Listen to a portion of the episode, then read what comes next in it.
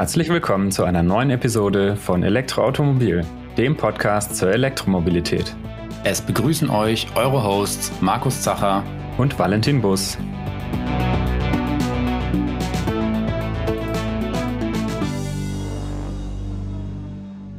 Ja, wenn man regelmäßig mit dem Elektroauto auf der Langstrecke unterwegs ist, dann lernt man sie sehr schnell zu schätzen. Die Rede ist von den Hyperchargern von Alpitronic. Und ja, wenn man schon ein paar Mal die benutzt hat, dann stellt sich schnell raus, dass das so ein bisschen der Benchmark ist, was die Schnellladeinfrastruktur angeht. Und das war für uns ein Grund, einmal mit dem Hersteller, der Firma Alpitronic, zu sprechen, um ja herauszufinden, was eigentlich den Erfolg dieser Ladestation ausmacht und wie sie im Detail funktioniert. Und dafür haben wir uns heute einen Gast hier in die Sendung geholt, der sich hervorragend mit Alpitronic und dem Hypercharger auskennt. Herzlich willkommen, Philipp Senona. Hallo, grüß Gott. Freut mich, hier dabei zu sein. Freut uns auch sehr, dass es äh, geklappt hat, hier in die Sendung zu kommen. Philipp, ähm, damit unsere Hörer ein bisschen dich kennenlernen, ähm, magst du ein paar Sätze zu dir erzählen, wo dein, wie dein Werdegang ist und ja, was du heute bei Alpitronic machst? Also wie vorhin schon gesagt, Philipp Senona mein Name. Ich äh, bin in Südtirol äh, geboren und aufgewachsen. Äh, nach meinem Abitur bin ich nach München zum äh, Studieren, habe in München Elektrotechnik studiert, dann in München sieben Jahre lang gearbeitet. Und äh, nach den sieben Jahren in München kam etwas äh, Lust auf, wieder nach Hause zu kommen in meine Heimat. Und ich habe zusammen mit drei Kollegen die Alpitronic gegründet als Startup in 2009. Die ersten Jobs waren Entwicklungsjobs für äh, große OEMs wie BMW und Mercedes. Also das Unternehmen wurde als Engineering-Unternehmen gegründet. Die Alpitronic war und ist ein Engineering-Unternehmen. Und aus diesem Engineering-Unternehmen, ähm, welches stetig gewachsen ist, ist dann aktuell jetzt ein, ein Lieferant für Ladeinfrastruktur geworden. Das Ganze hat sich irgendwie ergeben, muss man sagen. Es ist etwas vielleicht ja schon ein, ein Zufall äh, gewesen, dass wir uns der Ladeinfrastruktur gewidmet haben. Und ja, die Idee kam 2016. Und ist die Ladeinfrastruktur ähm, jetzt heute das Haupt- oder das einzige Geschäft oder werden immer noch weitere so Engineering-Themen äh, betreut? Wir betreuen weiter Engineering-Themen, auch um ähm, den Know-how-Transfer aus der Automobilindustrie in äh, die ähm, Ladestationen zu fördern.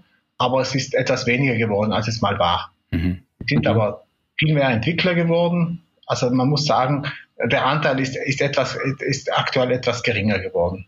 Mhm. Bei Alpitronic äh, waren wir vor dem Hypercharger circa 25 Entwickler und aktuell sind wir, äh, glaube ich, über 80. Wow, das heißt, das ist äh, das, das größere Standbein inzwischen. Inzwischen absolut, ja. Engineering kann man schwer skalieren. Da geht es um, um Manpower, um Köpfe. Mhm. Und, und eine Produktion oder Produkte kann man natürlich viel besser in den Markt skalieren, indem man die Fertigungskapazitäten erhöht. Mhm. Und ist dieser Hypercharger, wir können vielleicht nochmal kurz beschreiben, äh, die meisten werden ihn erkennen, dass diese große Schnellladesäule, die nach oben so ein bisschen aufgeht, also trapezförmig oben größer ist als unten, Ganz genau. Ist das das erste ähm, Produkt aus dem ja, Bereich Ladeinfrastruktur von Alpitronic oder gab es davor schon Produkte? Es gab, es gab davor äh, ähnliche Produkte, ein ähnliches Produkt, das ist eine ähm, Ground Power Supply für Flugzeuge. Wenn Flugzeuge am Boden äh, stehen, am Gate oder im Hangar, müssen die elektrisch versorgt werden. Und so ein Flugzeug hat eben ein 400 äh, Hertz Bordnetz und nicht ein 50 Hertz und auch andere Spannungslevels. Mhm. Und äh, so, eine, so einen Konverter haben wir äh, also in den Jahren vor dem Hypercharger gebaut und hat dann, dieser Konverter hat irgendwo ein ähnliches äh, Prinzip, auch so modular und skalierbar wie der Hypercharger. Mhm. Und wo, wann war so der Punkt, wo dann der Link kam? Also wann war die Entscheidung, den, den Hypercharger zu entwickeln? Ich weiß auch gar nicht genau, wann, wann kam der eigentlich auf den Markt? 2018 äh, kam der auf den mhm. Markt. Im, Im, Mai haben wir den ersten äh, montiert. Und ähm, ja, der Link kam daher, wir hatten von einem deutschen Player äh, eine Anfrage, ein Automobilplayer, der wollte eine eigene Ladestation entwickeln und wir hatten die Anfrage dort, ein, eine Komponente, eine Subkomponente zu liefern. Mhm. Und äh, das hat dann nicht geklappt. Also aus dem Business ist nichts geworden und auf der Rückfahrt äh, von Deutschland nach Südtirol habe ich mir dann so überlegt, ja, was, was haben wir denn eigentlich äh, schon im Haus, was könnten wir jetzt schon verwenden aus anderen Projekten? Und da war die Meinung dann so, ja, fast alles. und das war dann aber schlussendlich dann nicht so. Also da war ich sehr, sehr optimistisch unterwegs. Ähm, und äh, wir mussten dann trotzdem noch viel entwickeln und gerade auch das Design, das ja irgendwo auch markant ist für die Ladesäule, war äh, total neu und, und das war dann auch ein, ein Krieg, sage ich jetzt immer, zwischen Design und Technik. Also die, äh, ein Kampf, nicht ein Krieg. Äh, äh, mhm. Aber es, es gab da schon äh, viele äh, Punkte, die man äh, rauf und runter diskutieren musste, bis man dann zum Ziel gekommen ist. Mhm. Und äh, wenn ich mich so ein bisschen zurückerinnere, zum ersten Mal sind mir die Hypercharger aufgefallen, dass sie hier zumindest in Deutschland von MBW aufgebaut wurden. War das auch so der erste größere Kunde dann im Endeffekt oder? Der erste größere, ja.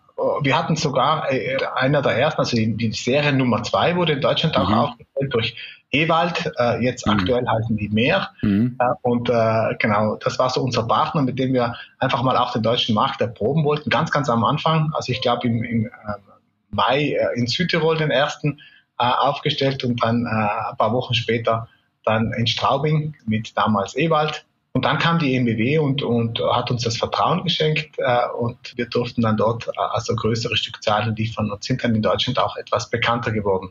Mhm. Jetzt so aus Gesprächen mit anderen äh, Elektromobilisten habe ich das Gefühl, dass das auch mit die beliebtesten Schnellladesäulen sind. Wie, wie würden Sie das erklären, wie das zustande kommt, dass das praktisch so, ja, Markus hatte vorhin schon gesagt, der Benchmark jetzt ist unter den Schnellladern? Ich, ich glaube, dass die Zuverlässigkeit der Ladesäule äh, eine, eine wesentliche Rolle spielt. Mhm. Äh, die Ladesäule, also der Hypercharger ist sehr zuverlässig. Wir kriegen das Feedback auch von unseren Kunden so zurück. Die sind eigentlich äh, sehr, sehr glücklich, was uns sehr freut, dass die Kunden glücklich mit unserem Produkt sind. Mhm. Ich denke mal, das ist ja, kommt ja auch nicht so von, also fällt ja nicht vom Himmel, dass die zuverlässig sind, weil es gibt ja, ähm, ja einen Haufen Anbieter nachher von, von äh, solchen Schnellladesäulen.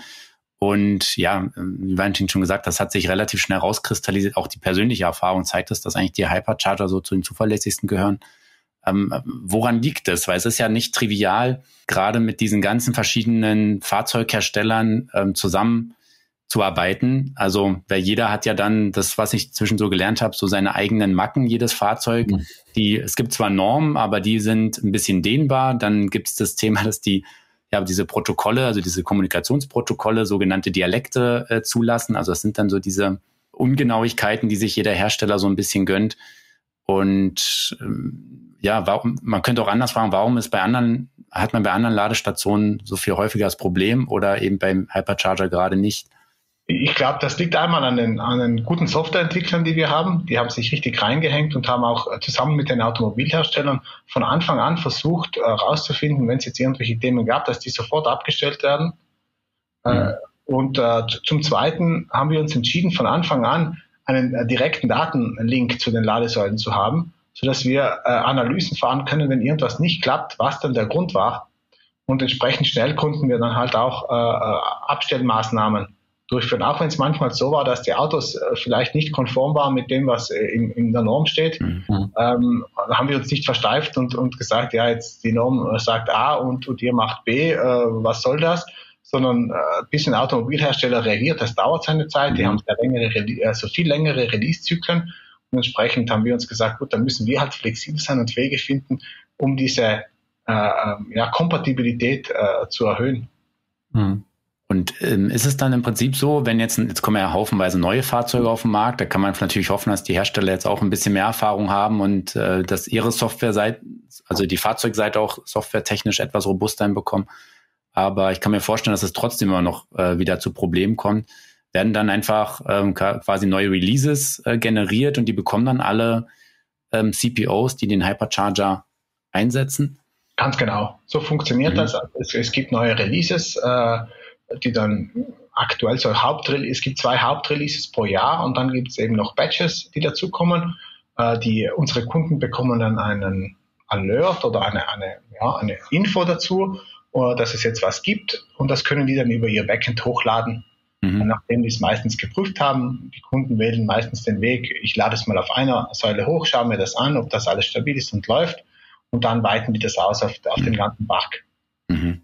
Okay. Das heißt aber, die Säulen sind doch alle vernetzt sozusagen und man muss nicht dann äh, zu jeder einzeln hinfahren und dann Software-Update machen, sondern ich habe das remote sozusagen. Das geht over the air, genau. Ja. Und, und zudem haben wir eben diesen zweiten Datenkanal zu den Säulen, der uns ermöglicht, auch selbst zugreifen zu können und zu verstehen, was halt, was halt da los ist und entsprechend die äh, Feedbacks ins Engineering zurückzuschieben, um da halt dann ähm, ja, Verbesserungen, Abstellmaßnahmen ähm, umzusetzen. Mhm.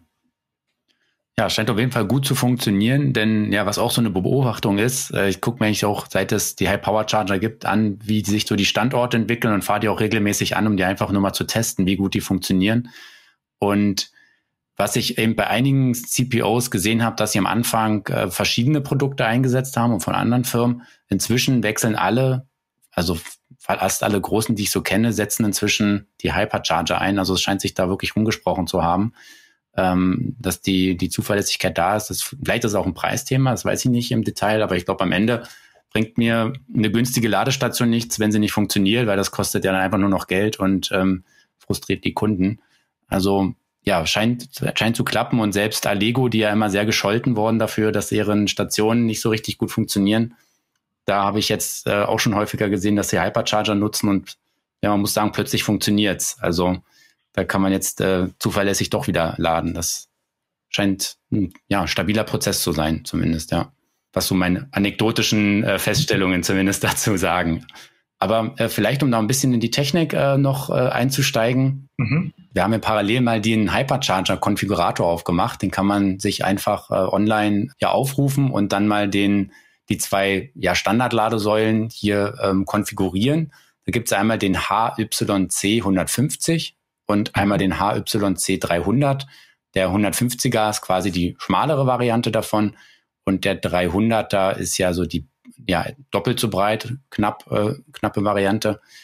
Und man sieht dann ja auch schon, dass man hier in 75 Kilowatt Schritten sozusagen die, diese beiden Säulen bestücken kann. Wie ist denn da so das technische Konzept? Also, ja, was stecken da für Ideen hinter ähm, von der Modularität und auch wie sich nachher die Leistungen äh, auf die Ladepunkte ähm, aufteilen? Mhm.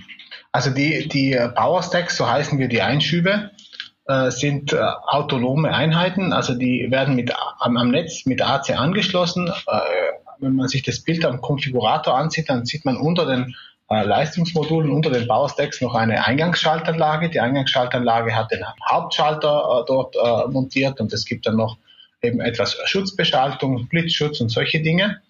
Äh, dann wird das Netz einfach auf den, äh, auf den jeweiligen Powerstack geschaltet und äh, der äh, ähm, wandelt dann äh, das äh, Wechselstromnetz in ein Gleichstrom um auf der Sekundärseite.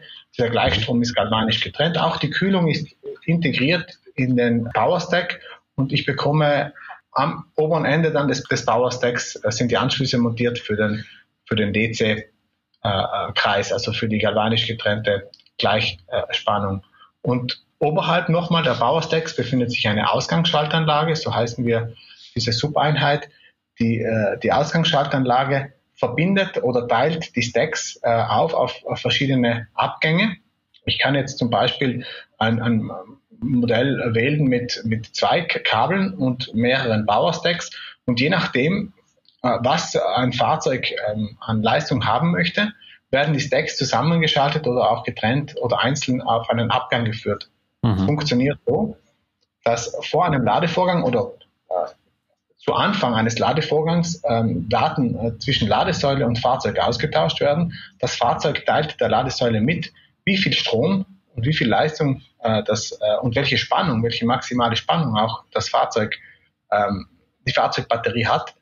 Und entsprechend organisiert sich die Ladesäule und schaltet Leistungsblöcke zu oder Power Stacks in unserem Fall. Äh, und dann beginnt der Ladevorgang. Man hört das auch, das Klicken äh, der, der Relais vor, dass es jetzt dann äh, losgeht bei so einem Ladevorgang. Das ist passiert im Zuge dieses Informationsaustauschs, dieses Handshakes zwischen Ladesäule und Fahrzeug. Okay, also wenn man jetzt mal vorausgeht, ich habe hier so ein also 300 kW Ladesäule voll bestückt eben mit diesen vier ähm, Power-Modulen. Und jetzt komme ich halt mit dem Porsche Taycan rangefahren. Der würde dann entsprechend der Sa Säule laden, äh, sagen, so, ähm, ich brauche jetzt hier alle vier äh, Leistungsmodule, weil der will ja mit seinen 270 kW dann laden. und ähm, dann bekommt er die und dann kriegt er die volle Leistung. Ganz jetzt, genau. Was passiert jetzt, wenn jetzt ein zweites Fahrzeug dazukommt? Das ist vielleicht ein Audi e-tron, der hat ja auch 150 kW. Ähm, der wird ja seine volle Leistung jetzt nicht kriegen. Theoretisch werden ja sogar alle vier Module belegt, Ganz dann, genau. wenn der sich anschließt. Da, da gibt es zwei Möglichkeiten, äh, die der, die, die der CPO einstellen kann. Mhm.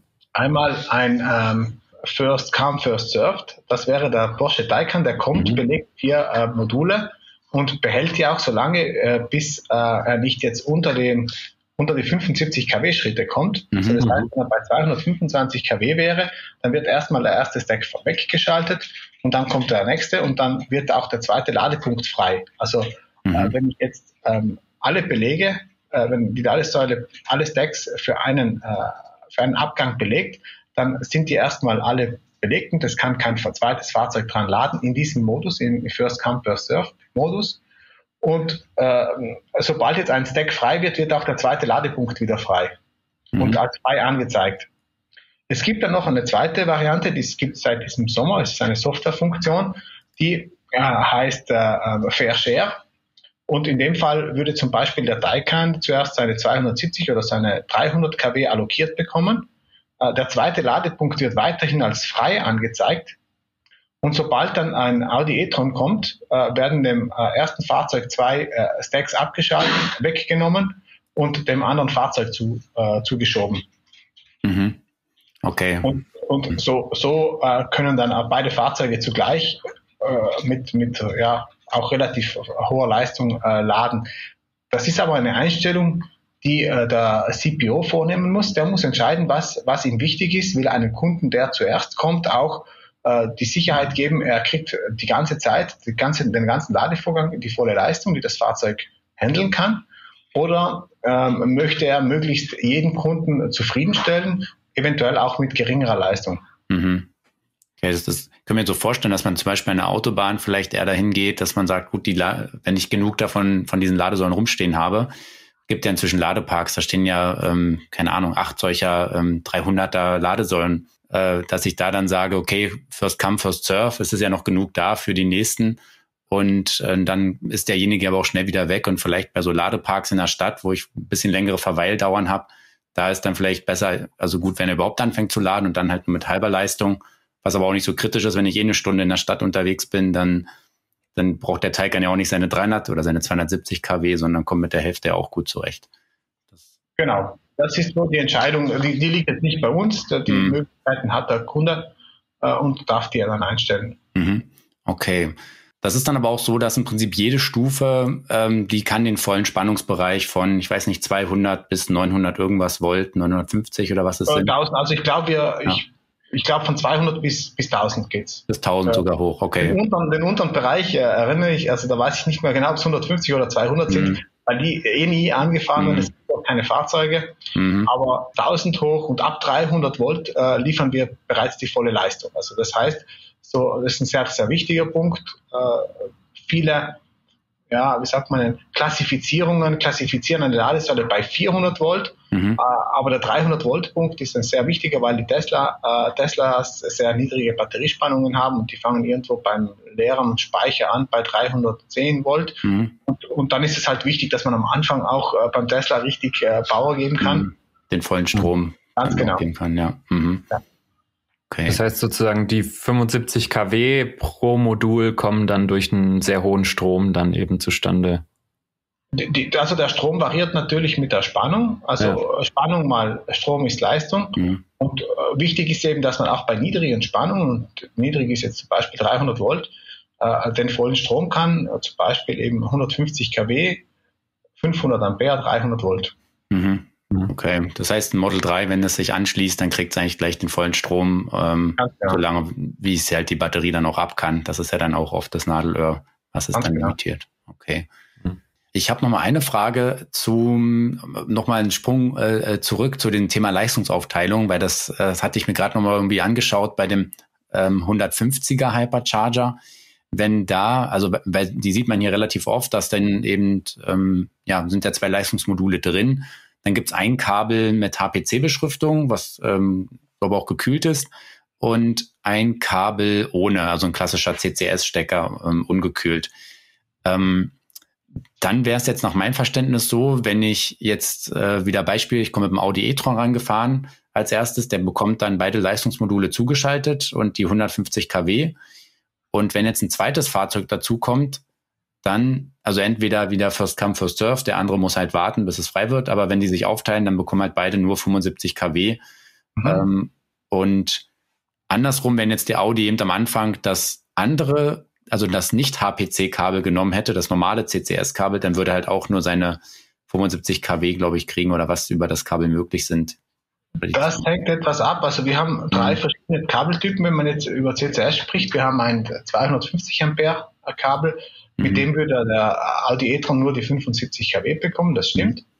Dann haben wir ein äh, ungekühltes Kabel, äh, welches sehr hohe Ströme kann. Also wir heißen es 400 Ampere Kabel, das mit mhm. bis auf 500 Ampere geboostet werden kann. Das ist etwas dick, also etwas dicker, aber, aber auch schwerer als jetzt das gekühlte, äh, aber deutlich günstiger und einfacher, weil wir keine Kühleinheit haben, kein Kühlmittel äh, und, und entsprechend mhm. ja trotzdem aber die fast gleiche Leistung liefert wie ein gekühltes.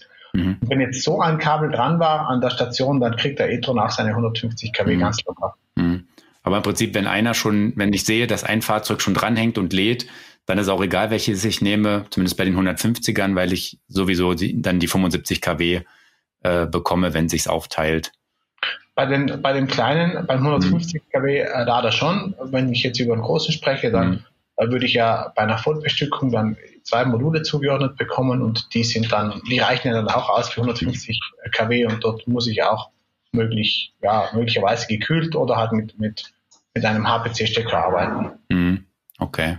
Aber dann erklärt sich zumindest, warum dann meist, also zumindest bei den 150ern immer ein gekühltes HPC-Kabel dran ist und ein normales, weil der Effekt, dass beide ja mit den 150 kW laden, gibt's ja dann nicht. Und äh, dann ist es eigentlich zu viel, wenn ich das zweimal, äh, äh zweimal ranhänge. Genau. Ein Kabel oder dann ist es viel Zusatzaufwand für wenig zusätzlichen Nutzen im Endeffekt. Ja, ja okay.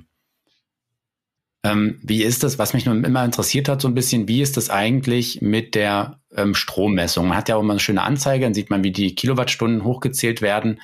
Ist das auch der Wert, der nachher abgerechnet wird, also sprich der geeichte Wert, den ich auf dem Display sehe? Und äh, wo wird das eigentlich gemessen? Weil ich zahle doch, so war zumindest mein Verständnis, nur den, die Energie, die sozusagen auch am Ladestecker oder an der Ladedose am Fahrzeug ankommt. Das heißt, es entstehen ja bei dieser Wandlung Verluste. Vielleicht kannst du auch nochmal sagen, wo so die Wirkungsgrade eigentlich liegen bei so einem, bei so einem ja, Powermodul.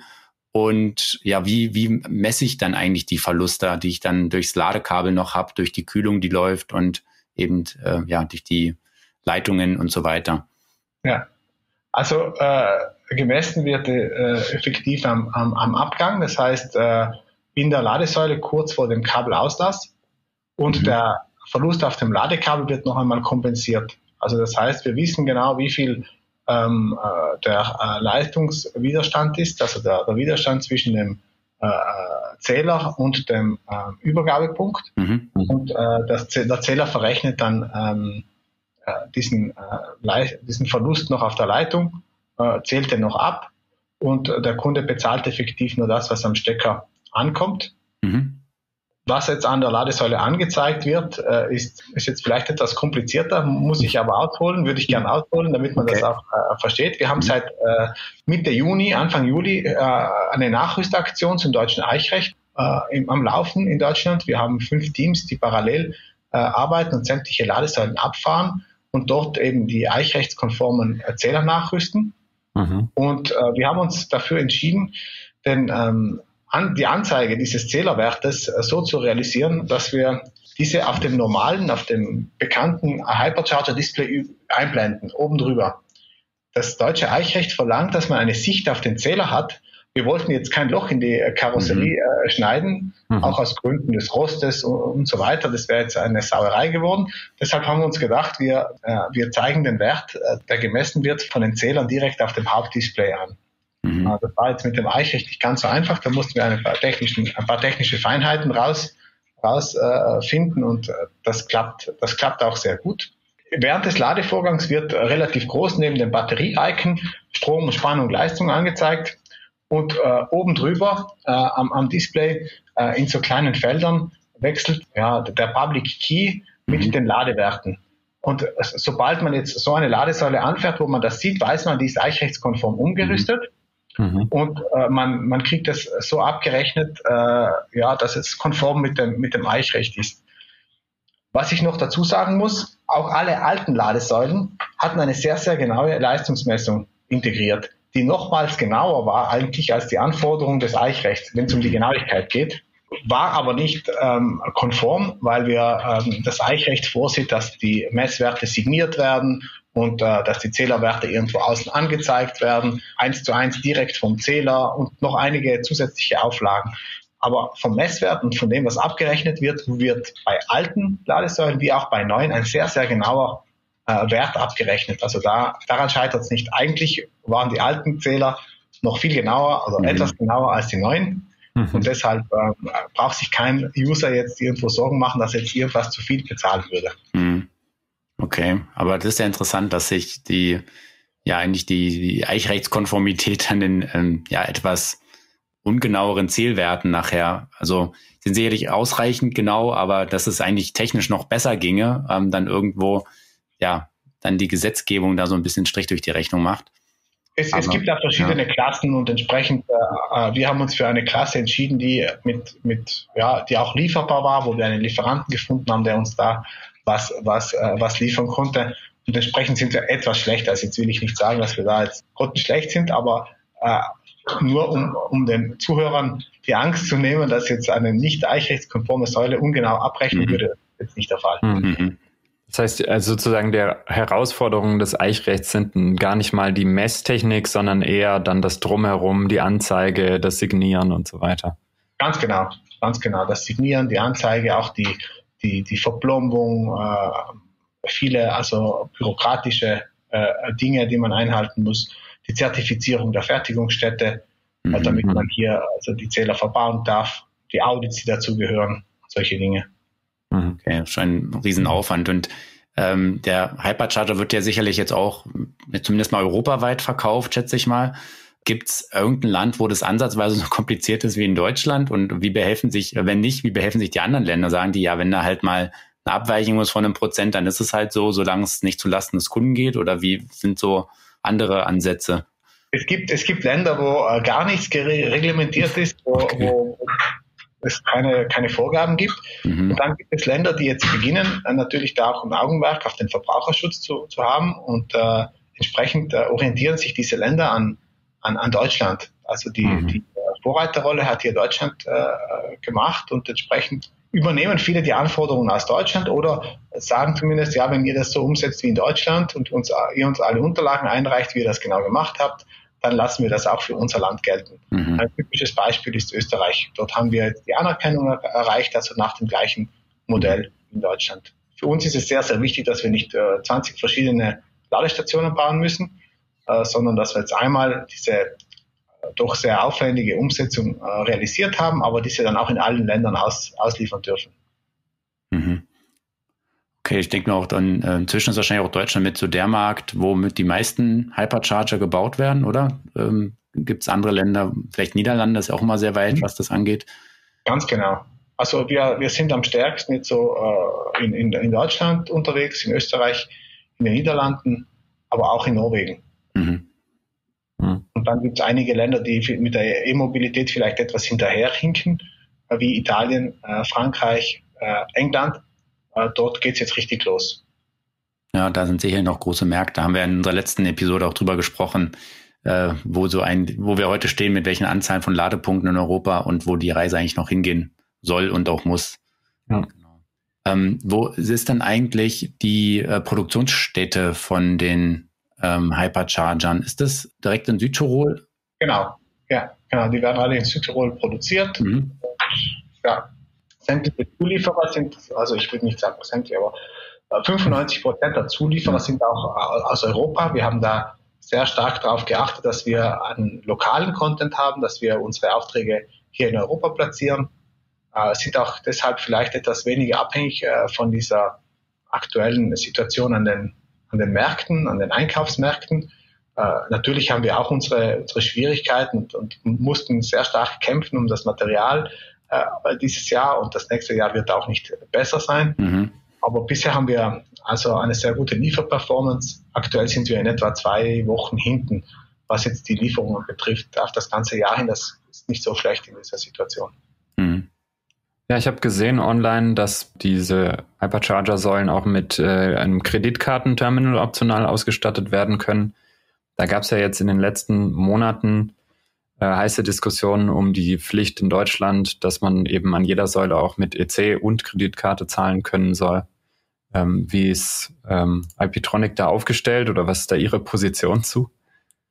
Also wir haben jetzt sehr, sehr viel Arbeit investiert in das Thema, weil wir sehr kundenorientiert auch sind und es sehr oft auch von Kunden angefragt wird, dass man eine Bezahlmöglichkeit, eine Kartenbezahlmöglichkeit äh, in, auf die Ladesäule oder in die Ladesäule integriert und mhm. Deshalb haben wir insgesamt elf verschiedene Kreditkartenintegrationen gemacht. Also das sind verschiedene Hardware-Teile, ähm, aber auch verschiedene Gateways und Acquirer. Das Thema ist mhm. sehr, sehr komplex und irgendwann kam dann auch die Anforderung, dass man ein Pinpad verbauen muss äh, mhm. weil äh, es eigene Merchant Codes dann von Visa und Mastercard gab, äh, die dann ähm, fürs, fürs Laden realisiert wurden oder in, ins Leben gerufen wurden. Und äh, früher war es Barking und dann konnte man sich mit, mit einem Merchant Code irgendwo äh, auch contactless, rein contactless bewegen. Und jetzt gibt es eben die Anforderung auch von diesen von den großen Kartenbetreiber, dass es ein Pinpad braucht an der Ladesäule und das war schon sehr aufwendig und wir haben verschiedenste äh, Module integriert äh, und es gibt, jedes Land hat da seine eigenen Eigenheiten. Äh, in, in, Deutschland gibt es die Girokarte, in Italien gibt es die Bankomat-Karte, äh, mhm. in, ich glaube in Frankreich gibt es die Carte Bancaire und dass die alle native übernommen werden und mit denen native bezahlt werden äh, kann, ohne über Maestro oder was der Teufel wie mhm. Äh, zu gehen, was ja noch mehr Geld kostet für den Betreiber das war halt für uns sehr, sehr aufwendig zu integrieren und jetzt, jetzt sind wir auf einem sehr guten Punkt. Und ja, es wird nicht aufhören. Die italienischen äh, Behörden wollen, dass die das Kreditkartenterminal direkt mit der Agentur der Einnahmen, also mit, mit dem Finanzamt äh, kommuniziert. Okay, interessant. Und, und, das ist dann auch alles wahrscheinlich ähm, ja auch spannend mit dem Thema, so, äh, dass man immer eine Quittung braucht in Deutschland, wobei das äh, ja heute viele so lösen, dass ich dann das per E-Mail bekomme und mir abfotografieren kann oder so. Wie ist es ähm, jetzt gelöst aktuell? Weil ich glaube, so ein, es ist ja, da kann ich so, ein, so eine Bonrolle da dran und dann spuckt die mir da so einen Zettel aus. Ja, es gibt, es gibt einen, einen, äh, einen, ähm, einen Belegserver bei uns. Und äh, jetzt muss ich nochmal schauen, ob das auch äh, funktioniert. Das äh, glaube ich, also die, das ist die, die Webpage www.hyk.cash. Mhm. Äh, dort kann ich den Standort eingeben der Ladesäule, wo die war. Man, ich kann den Betreiber eingeben, das Datum und den Betrag, mhm. sowie auch die äh, vier letzten Ziffern meiner Kreditkarte. Den Betrag kann ich ja ablesen aus meiner Kreditkartenabrechnung. Mhm. mhm. Und dann äh, kommt der Beleg und auch eben ein Link zur Transparenzsoftware, äh, um äh, die Echtheit des Messwerts äh, zu prüfen ähm, die jetzt das deutsche Eichrecht vorschreibt zum mhm. Beispiel. Mhm. Also auch wieder relativ äh, komplex eigentlich nachher, aber ja, ich habe das auch ein bisschen mit die Beobachtung, dass ähm, ja, es oft so geht, dass man irgendwie auf der Abrechnung auch manchmal sieht, hier mit dem Code dann irgendwo abrufen, also dass man eben dieses Thema ähm, Papier irgendwie ausdrucken zu müssen umgeht, was ja auch ja auch nicht mehr so wirklich zeitgemäß ist. Und, ähm, die, die Alternative ja. wäre ein, ein, Drucker gewesen, so ja. ein Papierdrucker in der Ladesäule und das mhm. hätte nochmal den Rahmen gesprengt und ja. das wollten wir absolut nicht haben. Dann musste auch immer jemand vorbeikommen, die Rolle da wechseln und so. Das ist ja, ja soll ja eigentlich genau. ohne Personal auskommen, diese Ladestation. Ja, jetzt haben wir über den äh, HYC oder HYC 150 und 300 gesprochen. Und da gibt's aber ja jetzt auch noch die Ankündigung eines HYC 50 sozusagen einer DC Wallbox.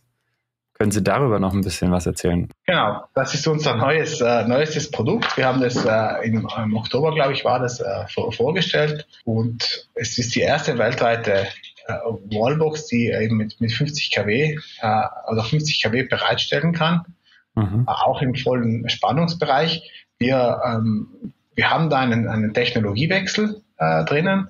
Wir haben vorher kam die Frage, die ich nicht beantwortet habe, äh, mit den Wirkungsgraden. Mhm. Das äh, fällt mir gerade auf.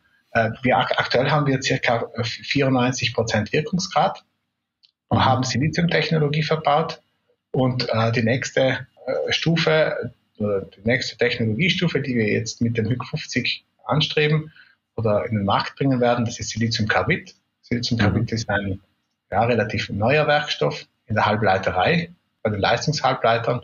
Und äh, dieser, diese Siliziumcarbid-Technologie erlaubt mir, die Wirkungsgrade hochzuschrauben. Also ich mache weniger Verluste auf den Halbleitern. Die Halbleiter mhm. sind so die Hauptverlustträger in einer, in, einem, in einer Leistungselektronik und somit auch in der Ladesäule. Und äh, da kommen wir eben auf, auf 97 Prozent Wirkungsgrad. Und äh, wenn wir jetzt Teilleistung fahren oder nur 50 Prozent der Leistung, also mit 25 kW, dann schaffen wir sogar die 98 Prozent, was sehr, sehr, sehr, sehr gut ist. Und äh, wir sehen den Trend, äh, äh, Elektronik muss insgesamt eben auch effizienter werden. Alles, was mhm. jetzt irgendwo äh, in, in, in, Hitze aufgeht, ist, ist verlorene Energie. Und äh, bisher hat es auf dem Markt, äh, ja, Siliziumkarbid war bisher auf dem Markt nicht so wirklich vertreten oder nicht in großen Skalen vertreten. Das beginnt jetzt. Und entsprechend haben wir uns entschlossen, dass wir dort äh, eben diese Technologie einsetzen im HÜG 50 und eben auch für den Betreiber dann äh, am Ende ja, die, die Verluste halbieren. Entsprechend wird sich auch sein äh, Gewinn, äh, dann die Gewinnsituation einmal verbessern. Mhm.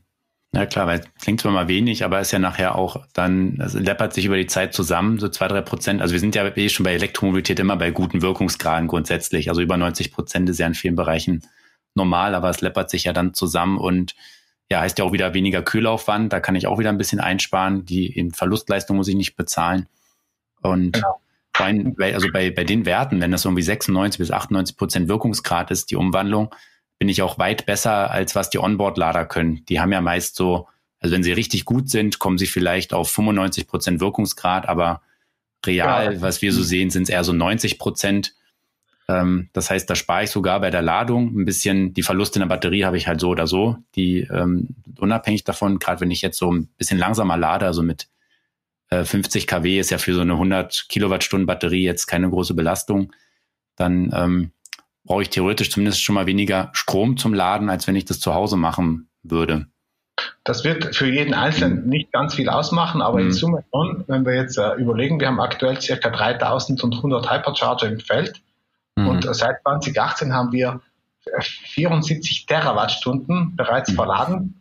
Und wenn man dann jetzt drei Prozent davon nimmt, dann ist es auch nicht so wenig. Mhm. Dann sind wir auch schon im, im Gigawattstundenbereich, was auch äh, irgendwo massiv Geld ist. Ja, auf jeden Fall. Und ja. auch die immer mal wieder diskutierte Kette äh, Well-to-Wheel CO2 sozusagen kann natürlich auch davon nochmal profitieren, wenn sowohl die Aufladung besser äh, höheren Wirkungsgrad hat, als auch, also diese Siliziumkarbid-Leistungselektronik wird ja nach und nach dann wahrscheinlich auch in den Autos Einzug erhalten und auch da nochmal den Wirkungsgrad mhm. optimieren. Genau, das ist sicher auch ein Grund, warum jetzt zum Beispiel äh, Tesla so gute Verbrauchswerte hat, äh, mhm. beziehungsweise hohe Reichweiten hat, die haben im Model 3 einen Siliziumcarbid äh, Antriebsumrichter verbaut und mhm. sind eigentlich die Pioniere äh, im, sicher im Bereich Automobil äh, und Siliziumcarbid. Mhm. mhm. Ja, das, äh, ich weiß noch, dass damals das schon sehr viel Verwunderung gesorgt hat, dass die plötzlich schon Siliziumcarbid in Serie bringen, wo ähm, viele Hersteller dann das noch so als ähm, Forschung, ja, vielleicht nicht als Forschung, aber sagen wir mal, noch im, sehr in der Entwicklung damit waren, dass die Technologie eigentlich noch nicht so automotive-mäßig ähm, angeboten wurde.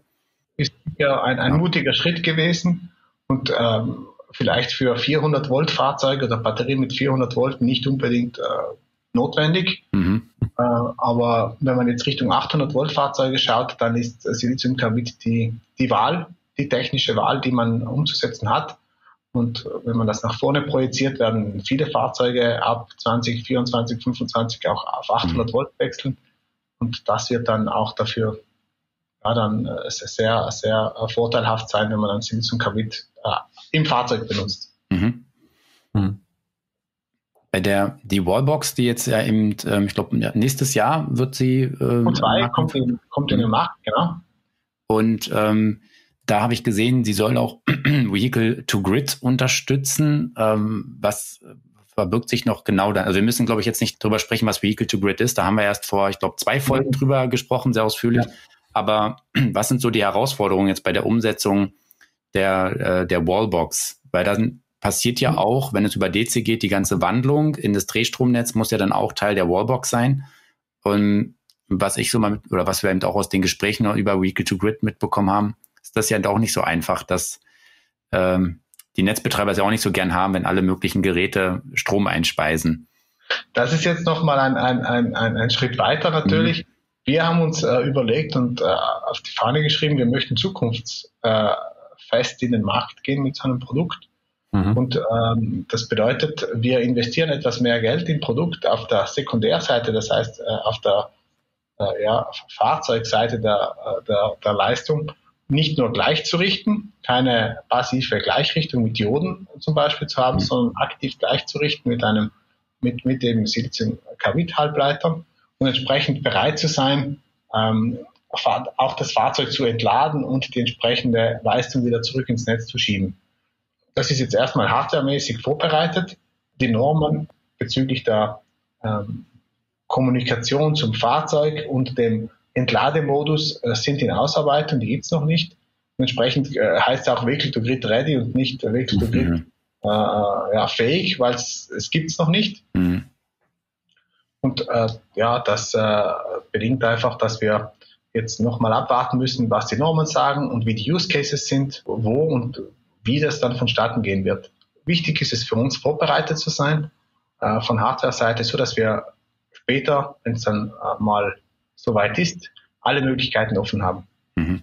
Die Wallbox selber hat ja, glaube ich, 50 kW Maximalleistung aufgeteilt auf zweimal 25 kW ja. und dann zwei Ladeanschlüsse auf Wunsch. Wahrscheinlich gibt es auch eine Ein-Variante nur mit einem Ganz äh, genau. konfigurierbar.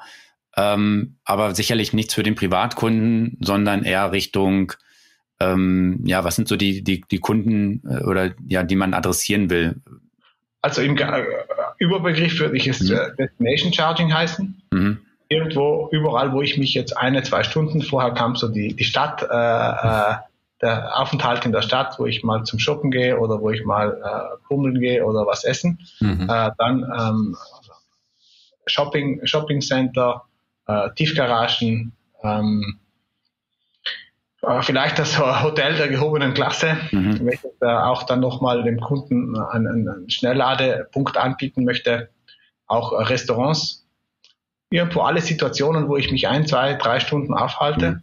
vielleicht auch eben oder ganz sicher auch irgendwo Unternehmenskunden, die ähm, einen ja, Kundenparkplatz haben, wo vielleicht Kunden oder Besucher kommen, die ein, zwei Stunden in einem Meeting sind, das Fahrzeug dort aufladen können auf einem äh, ja, doch äh, ordentlichen Level und dann wieder vielleicht die Reise zurück antreten können. Mhm. Äh, ich glaube, das wird, das wird kommen und das wird ein, äh, fast schon ein Muss sein, dass man einem, äh, in einem Corporate-Umgebung irgendwo auch den, den Kunden, die dann äh, kommen, die Möglichkeit geben kann oder den Besuchern geben kann, schnell, schnell zu laden, weil ich komme vielleicht mit einer halbleeren oder dreiviertelleeren Batterie an, äh, habe zwei Stunden Meeting und muss danach weg. Mhm. Und wenn ich da dann nicht vor der Haustür die Batterie wieder vollladen kann, ist es halt vielleicht ja nochmal mehr Zeitaufwand, mir irgendwo einen Lader zu suchen mhm. und, und, so weiter. Klar, mit, mhm. mit 11 kW kommt man dann halt auch nicht mehr allzu weit bei drei Stunden. Das ist bei im Winterbetrieb mit manchen Autos sind das ein bisschen über 100 Kilometer, die ich dann nachladen kann. Genau. Da geht dann mit 50 kW schon deutlich mehr. Mhm. Ähm, Aber äh, ist mhm. das dann so gedacht, praktisch für das kostenlose zur Verfügung stellen einer Ladestation oder werden die dann auch mit äh, Terminal und so weiter ausgestattet sein, um die, die, die, sind also äh, vorbereitet, dass man einmal mit, mit Karte äh, laden kann. Also das heißt, mhm. man kann mit ganz normal mit Kundenkarten. Ähm, dann natürlich auch vorbereitet für ein Kreditkartenterminal. Mhm.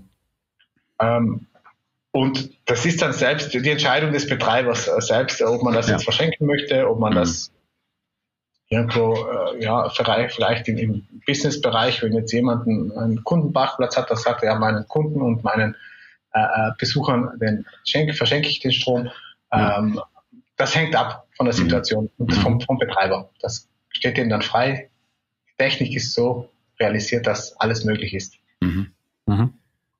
Ähm, eine Frage, die auch immer häufig diskutiert wird, ich weiß ich nur nicht, ob du uns die äh, auch so beantworten kannst und darfst, wo liegen denn eigentlich solche, ähm, ja, die DC-Wallbox jetzt beispielsweise, aber auch solche Hypercharger, äh, ähm, ungefähr preislich?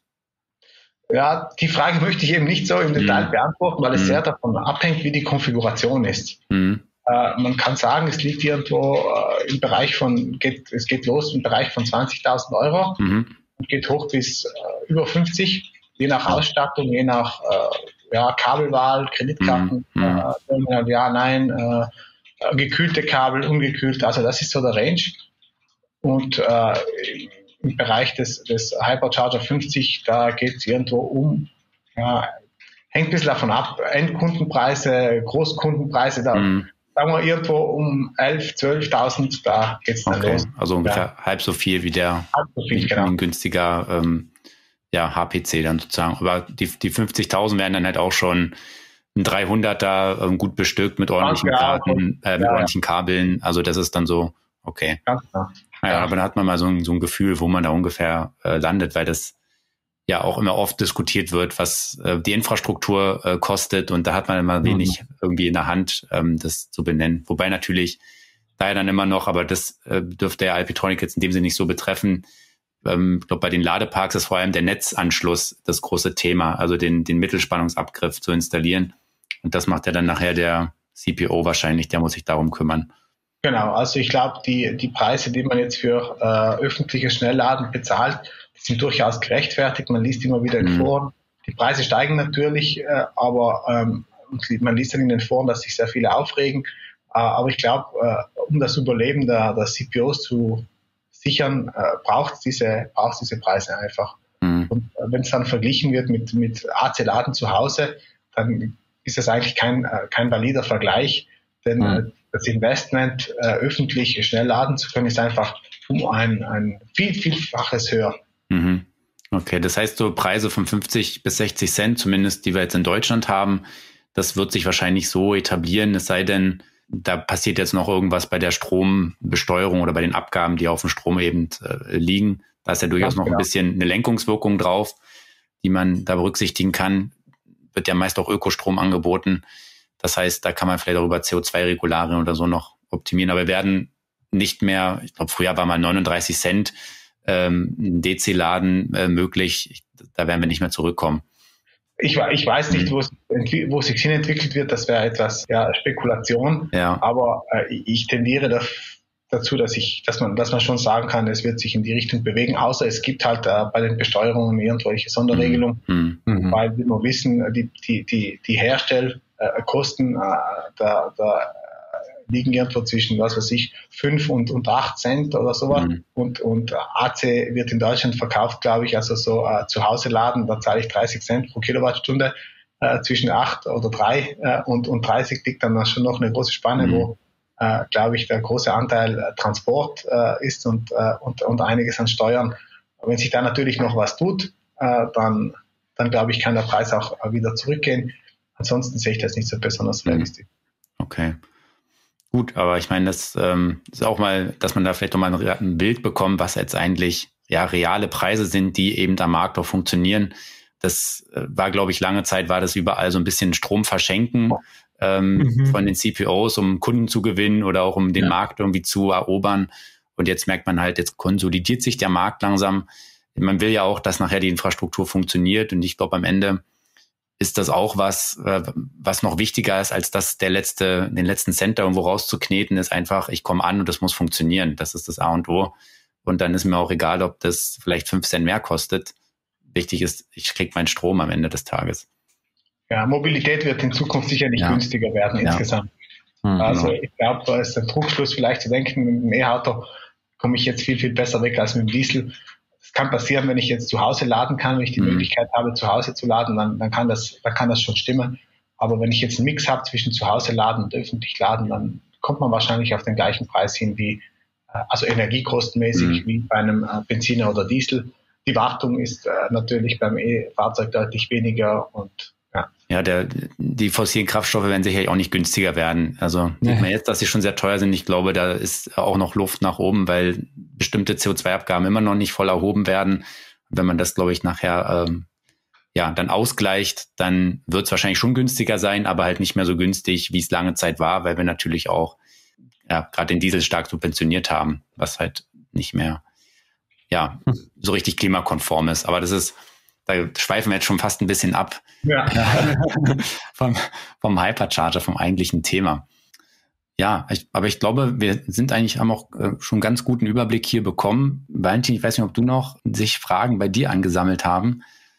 Nee, keine Fragen bisher oder ähm, ja, keine weiteren außer denen, die wir schon gestellt haben. Also vielen Dank dafür. Sehr gerne.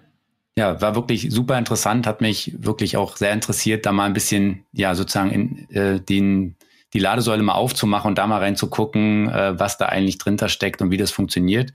Und ich glaube, das äh, ist auch für unsere Hörer mal sehr interessant zu wissen, ja, was passiert jetzt eigentlich, wenn eben die Fahrzeuge an den Säulen unterwegs sind und dort laden und wie teilt sich der Strom auf und was gibt es eigentlich alles für Herausforderungen, um hier den gesetzlichen Anforderungen auch ähm, gerecht zu werden.